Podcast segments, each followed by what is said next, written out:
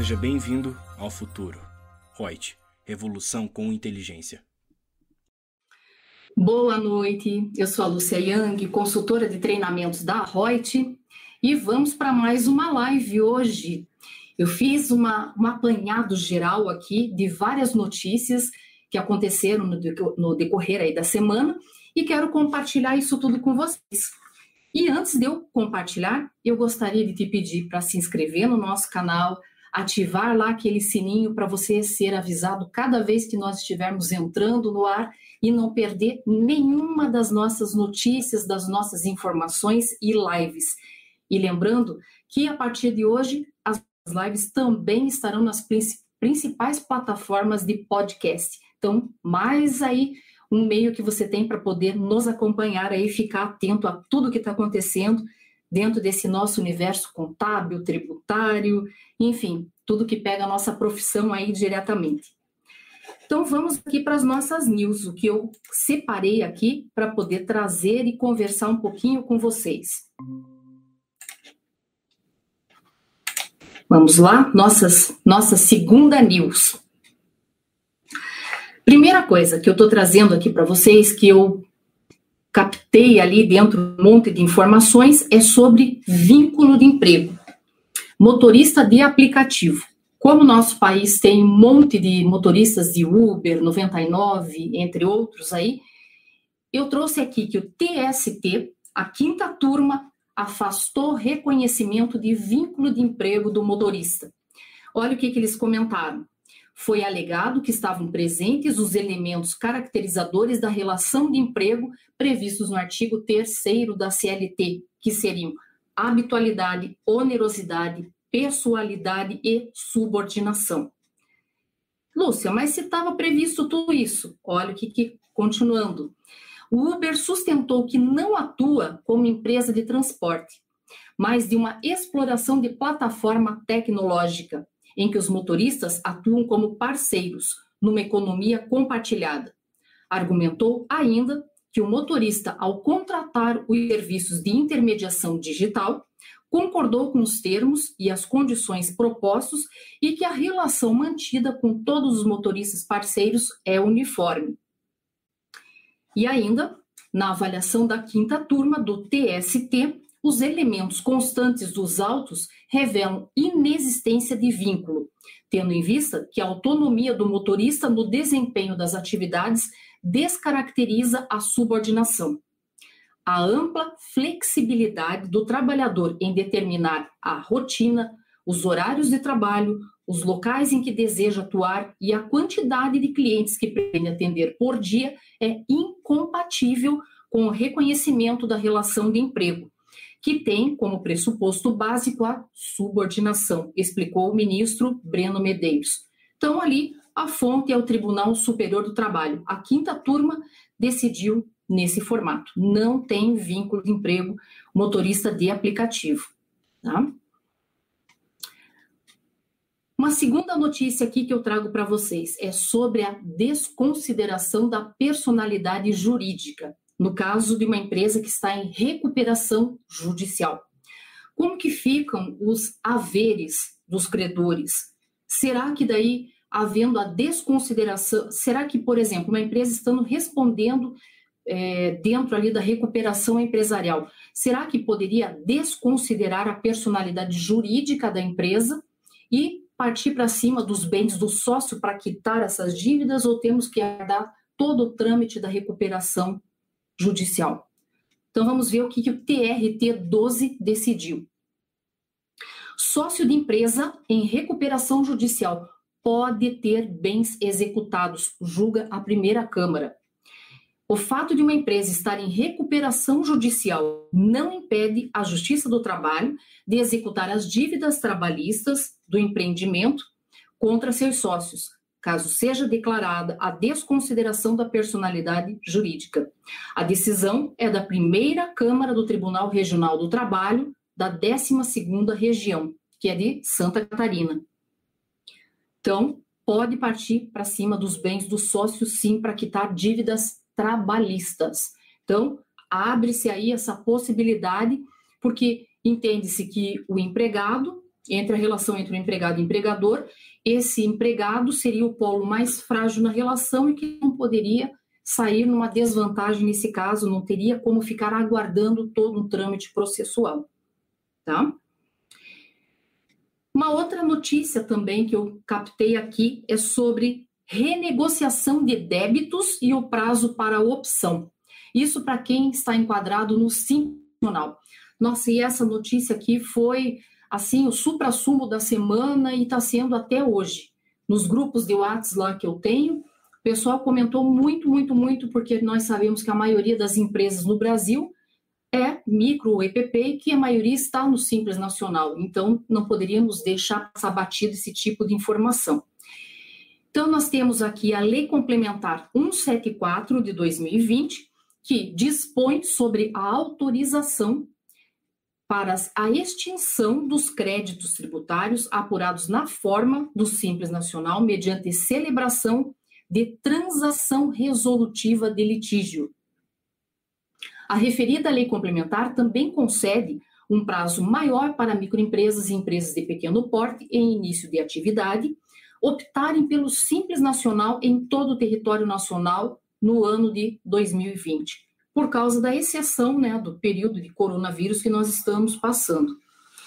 E, além de vir essa lei complementar aqui, a 174, ela teve ainda, uh, sofreu o disciplinamento através da portaria da Procuradoria-Geral da Fazenda Nacional. Então, eu trouxe aqui também, na mesma informação, que a portaria PGFN, número 18.731 de 2020, disciplinou os procedimentos e requisitos e também condições necessárias à realização da transação excepcional de débitos devidos pelas microempresas e empresas de pequeno porte, apurados na forma do Simples Nacional e inscritos em dívida ativa da União. Então, olha que interessante, né? Mais uma possibilidade de respirar um pouquinho mais aí essas empresas ter uma folga financeira até mesmo ali para a empresa e poder remanejar seus negócios, né? Alavancar.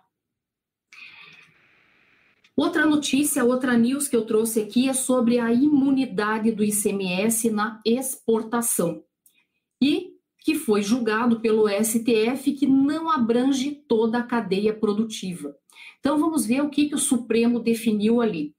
O Supremo Tribunal Federal fixou em sede de repercussão geral a tese de que a imunidade do ICMS de produtos a serem exportados não alcança toda a cadeia produtiva. Portanto, o benefício não é válido para as operações ou prestações anteriores à exportação. Dessa forma, a imunidade não engloba a compra ou a venda de componentes e matérias-primas utilizadas no produto final levado à exportação. A fonte é STF. E por que, que geralmente nós temos é, benefícios na exportação? Que é justamente para incentivar a mandar mercadorias, prestações de serviço para fora e, com isso, a entrada de divisas, né? Outra news interessante é no tocante ao ISS, sobre locação, arrendamento e permissão. Essa aqui eu achei muito interessante também nós tratarmos aqui. É, olha o que, que estabelece: a locação, a sublocação, o arrendamento, direito de passagem ou permissão de uso de ferrovia, rodovia, postes, cabos, dutos e condutos de qualquer natureza por si só, não gera tributação do ISS.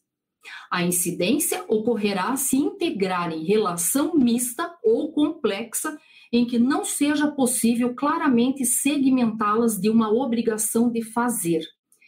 Então, a mera locação não teria, né, um arrendamento, enfim, desses dali de uma rodovia, ferrovia mas tem que estar junto uma prestação de fazer algo por isso. Aí sim, ele está recaindo dentro da lista de serviços da Lei Complementar 116, ocorrendo o fato gerador em si, que seria a própria prestação do serviço, ensejando a incidência do ISS. Continua aqui.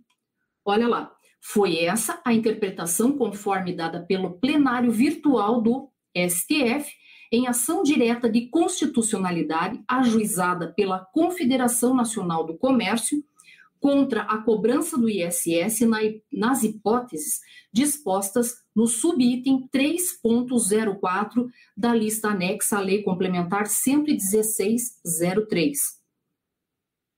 O voto do relator, ministro Dias Toffoli, traz um exemplo.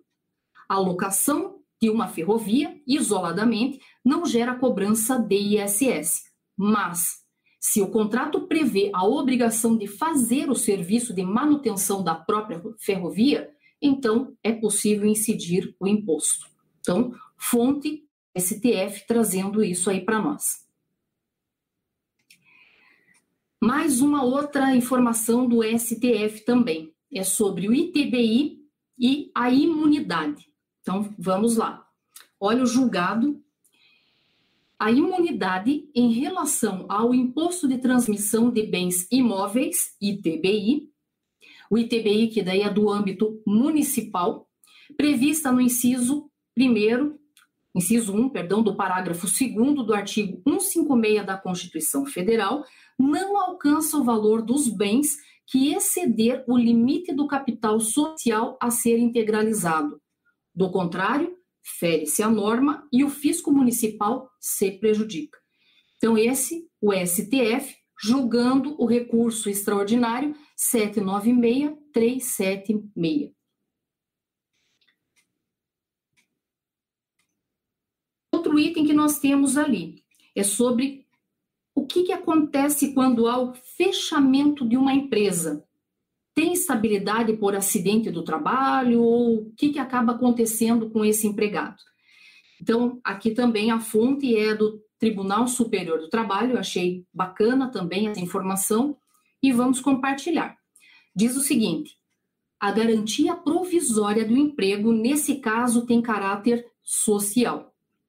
A segunda turma do Tribunal Superior do Trabalho condenou a empresa, já extinta, ao pagamento de indenização substitutiva referente ao período de estabilidade de um empregado. Segundo o colegiado, no caso de extinção da empresa, o empregado com estabilidade decorrente de acidente de trabalho tem direito à indenização correspondente ao mesmo período. Então, está ali o número do processo, nesses slides que ficam disponíveis para você também poder ter né, esse acesso todo, poder depois dar uma estudada melhor, às vezes levar até mesmo para um cliente de vocês, né? Então, como mesmo uma forma de nós trocarmos ideias aqui. Então, tem direito a essa estabilidade? Tem. Mesmo que a empresa tenha fechado? Sim. Mas daí, se a empresa fechou, indenização. A pessoa tem direito a isso. Outra news é sobre venda da energia elétrica. Incide o ICMS para qual estado?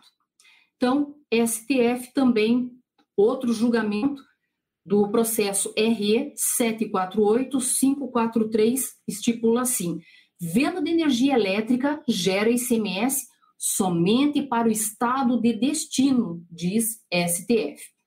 Olha o caso. Na operação interestadual de fornecimento de energia elétrica a consumidor final para emprego em processo de industrialização, cabe ao estado de destino a cobrança do ICMS em sua totalidade, não podendo o estado de origem cobrar o referido imposto. Interessante isso, né? Na verdade, todo que eu coloco aqui eu acho relevantes, né, todas essas informações aqui para o nosso dia a dia. E que caso você não tenha essa situação em si agora, guarda lá, faz uma pastinha, guarda todas essas informações, porque pode aparecer e você já tem uma carta na manga ali para poder se sobressair, mostrando para o teu cliente que você está informado, que está acompanhando tudo que está aí rodando aí nosso mundo tributário contábil. E trabalhista também, né? Que eu estou trazendo aqui para vocês. Outro, outra news aqui é sobre a contribuição patronal incidente no salário maternidade. O STF, julgando o recurso 576967, definiu já pacificamente que é inconstitucional a incidência previdenciária no salário maternidade. Então, não incide a contribuição patronal sobre salário maternidade. Outra news aqui é sobre o FGTS, o não recolhimento do FGTS. Gera rescisão indireta? Primeiro, o que é rescisão indireta? Quando o próprio empregado dá uma espécie de uma justa causa ao empregador pelo não cumprimento é, das obrigações ou do que tinha sido prometido por empregado e que não foi cumprido, atraso de salário, enfim, existem vários motivos e que caberia ao próprio empregado, através de processo judicial, dar essa espécie de justa causa ao empregador. E com isso, tendo o seu contrato rescindido e recebendo tudo como se fosse uma demissão sem justa causa. Então, o que, que o TST definiu nesse caso aqui no processo? Não recolhimento correto do FGTS é reconhecido como falta grave do empregador. Com isso, uma operadora de telemarketing conseguiu a rescisão indireta do contrato. Então, é benefício daí para o empregado, porque o direito dele está sendo desrespeitado, cabendo né, essa, essa forma de rescisão ali. Inclusive, nós já fizemos live falando sobre essa rescisão indireta. Dá uma olhadinha aí no YouTube, pesquisa ali, Reut, rescisão indireta, né, alguma coisa nesse sentido, você vai encontrar lá, nós fizemos uma live, deve ter sido em alguma quarta-feira, que era antigamente, que era nas quartas-feiras que nós tínhamos é, temas da, do âmbito trabalhista, você vai encontrar um material muito legal sobre isso. Inclusive, até de algumas lives nossas que foram já feitas, elas estão sendo transformadas também para poder ouvir através de podcast, em qualquer das plataformas aí de podcast. Então, bem legal, né? Se você às vezes não tem condições de ficar assistindo, liga lá no carro, fica ouvindo, tá deitadinho lá, põe para ouvir, sentadinho, né? Cada pessoa capta melhor a informação de um formato. Então, nós estamos abrindo aí toda essa parte de compartilhamento de informações em geral para você. Outra news também é sobre o repouso do motorista em caminhão. Como que é o tal do fracionamento? Pode, não pode? Como é que funciona?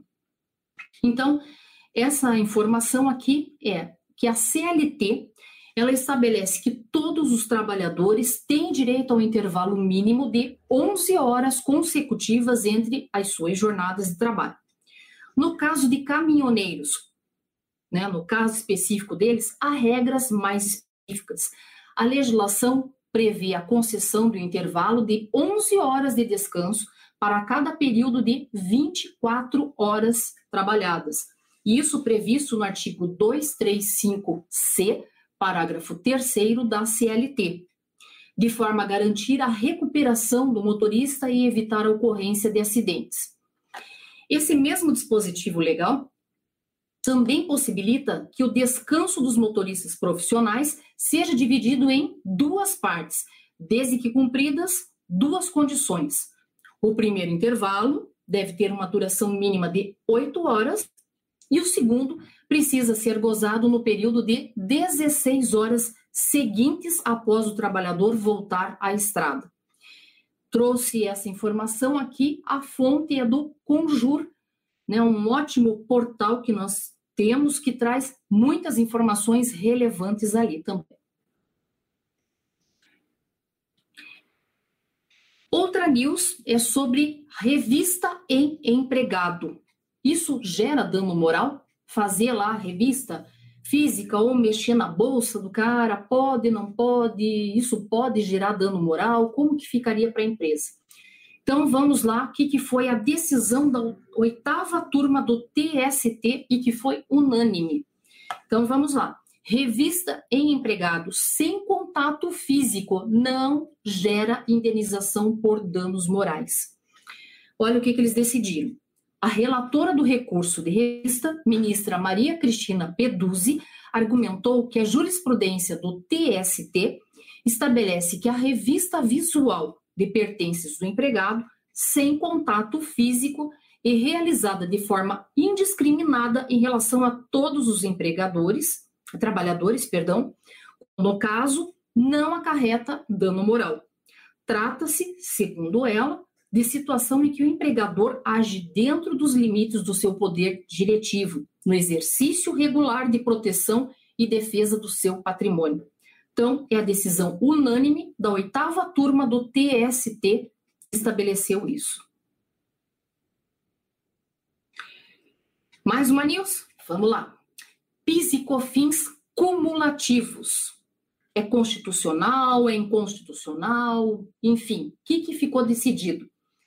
STF, né, como fonte novamente, nosso Supremo Tribunal Federal, estabelece que a incidência cumulativa do PIS e COFINS sobre faturamento de prestadora de serviços ainda é constitucional.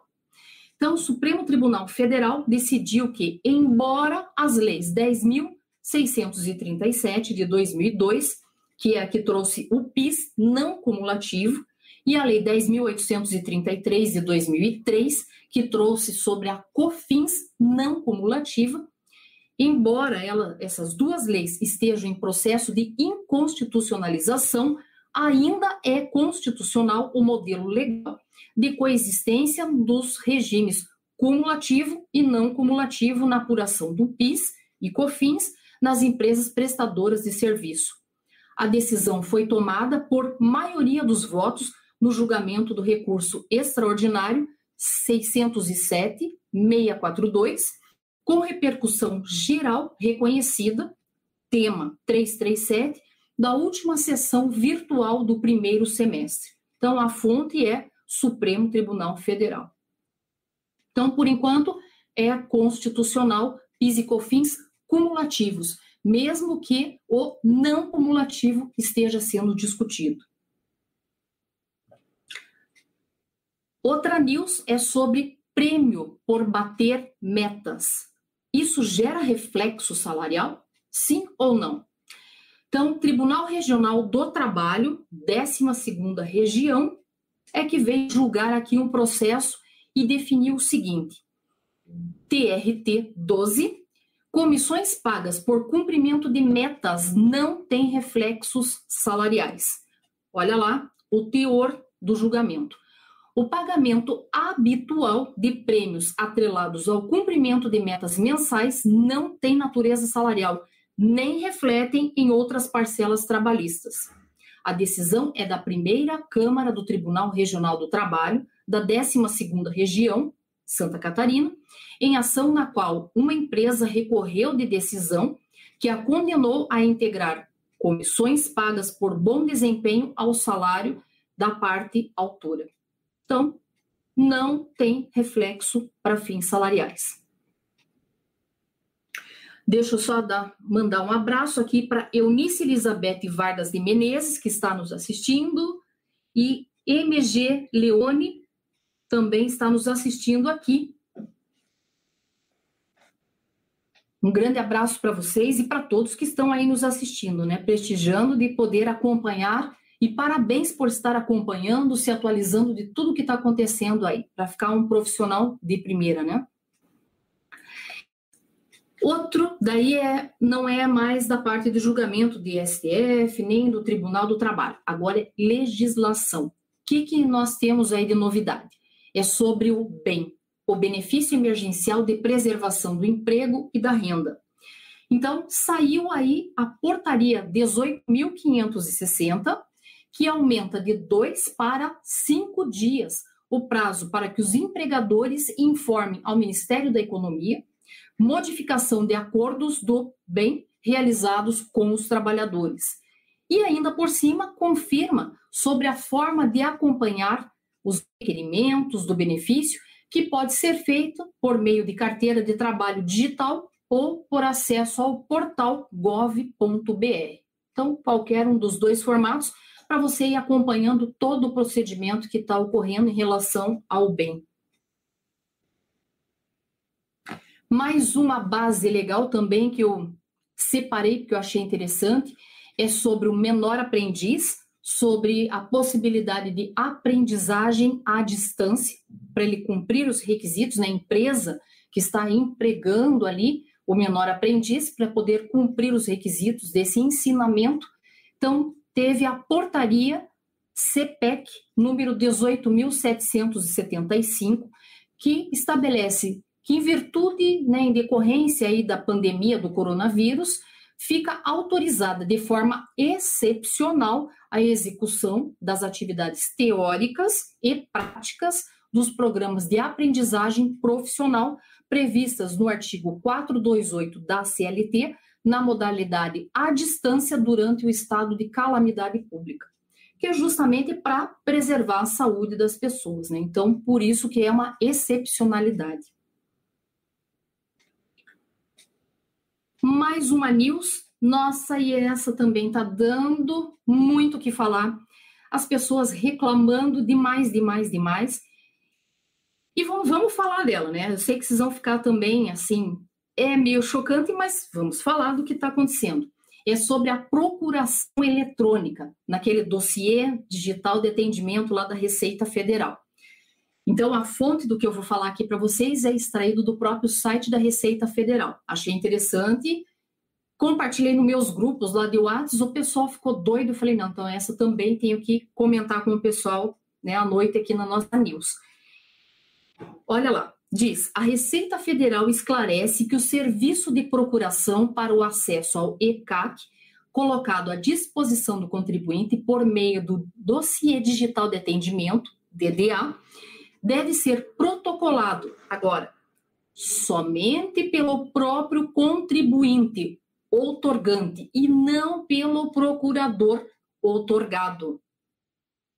O procurador deve possuir certificado digital, mas não poderá solicitar a outorga de poderes para si mesmo. A solicitação deve ser efetuada no ECAC pelo outorgante. Agora, para efetuar solicitação, deve-se seguir o seguinte passo a passo. Primeiro, contribuinte, otorgante, emite a solicitação de procuração para a Receita Federal do Brasil a partir do aplicativo disponível no sítio Receita Federal, na internet, assina e reconhece firma em cartório. Segundo, contribuinte, otorgante, acessa o ECAC com a sua autenticação abre o dossiê digital de atendimento, identific, é, identificado pelo seu CPF ou CNPJ. Terceiro, o contribuinte ou otorgante solicita a juntada de solicitação de procuração para a Receita Federal do Brasil para validação, devendo-se observar as orientações publicadas no ADE COGEA número 4, agora recente, de 31 de 7 de 2020. E, número 4, servidores da Receita Federal realizam a validação da Procuração Receita Federal do Brasil, conferindo-se a integridade documental e a legitimidade do signatário. Nesse passo 3 aqui, em que o contribuinte é, faz toda a juntada da solicitação da procuração perante a Receita Federal, observando todas as normas lá do ato COGEA número 4, deve-se ainda atentar para a inserção dos últimos cinco caracteres do código da procuração no título do documento, senão ele barra. O acesso do otorgante no portal ECAC pode ser realizado mediante a utilização do certificado digital, do código de acesso e senha, né, direto lá, ou ainda do serviço online de identificação e autenticação digital do cidadão em um único meio denominado gov.br. Daí até salientei ali. Importante, as solicitações efetuadas pelo outorgado, que é o procurador, serão indeferidas sumariamente. Então, toma cuidado na hora de fazer essa procuração. Conforme notícia divulgada no dia 4 de agosto, a medida facilita a, apresen facilita a apresentação do serviço pelo canal virtual, permitindo a redução do atendimento presencial em cerca de 25%. Então, fonte dessa informação, Receita Federal. Que se não se vão procurar em alguma legislação, ele não tem esse passo a passo tá direto no site da Receita isso, tá? E aí o pessoal comentou nos grupos, mas, gente, se, se era para ter toda essa trabalheira, então para que essa procuração?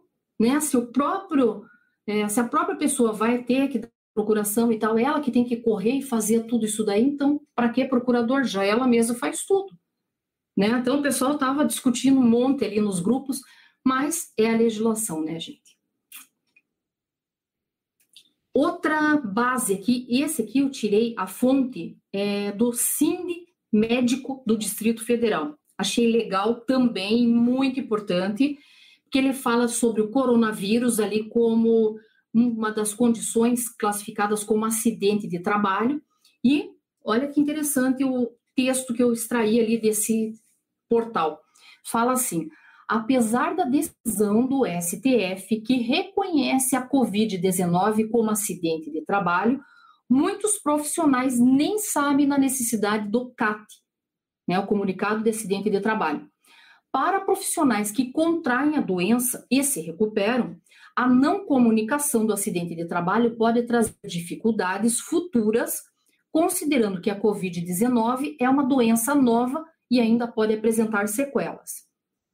Quando ocorrerem sequelas, é a comunicação feita por meio do CAT que garante ao trabalhador o recebimento do auxílio adequado, podendo ser afastado para tratamento sem correr o risco de ser demitido ou, no caso da demissão, ficar sem o benefício do INSS. Então, olha como é sério isso. Tem que preencher CAT, gente, tem que preencher. Lembra também lá de e-social e tudo, toda onde ele bater esse tipo de informação, isso tudo é para benefício e para depois a empresa não ter que responder por esse tipo de situação e o empregado diz, ah, mas eu não fui avisado, isso era responsabilidade do departamento de pessoal que não fez e tal. Então, muito sério, né, esse tipo de situação. Veja bem isso aqui, né, que eu estou falando. Teve lá doença, né, alguma coisa, é acidente de trabalho? Sim, vai ser classificado. Tem que preencher CAT? Tem, tá? Então, porque não se sabe se tem sequelas ou não futuras. Por favor, cuidem disso.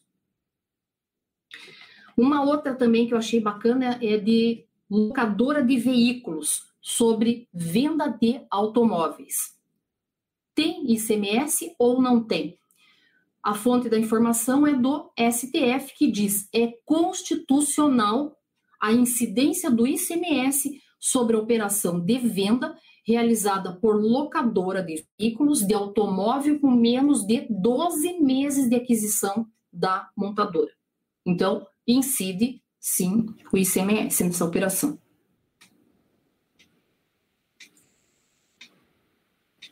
Ah, olha, outra coisa aqui que eu estou vendo também que estão mandando nos chats.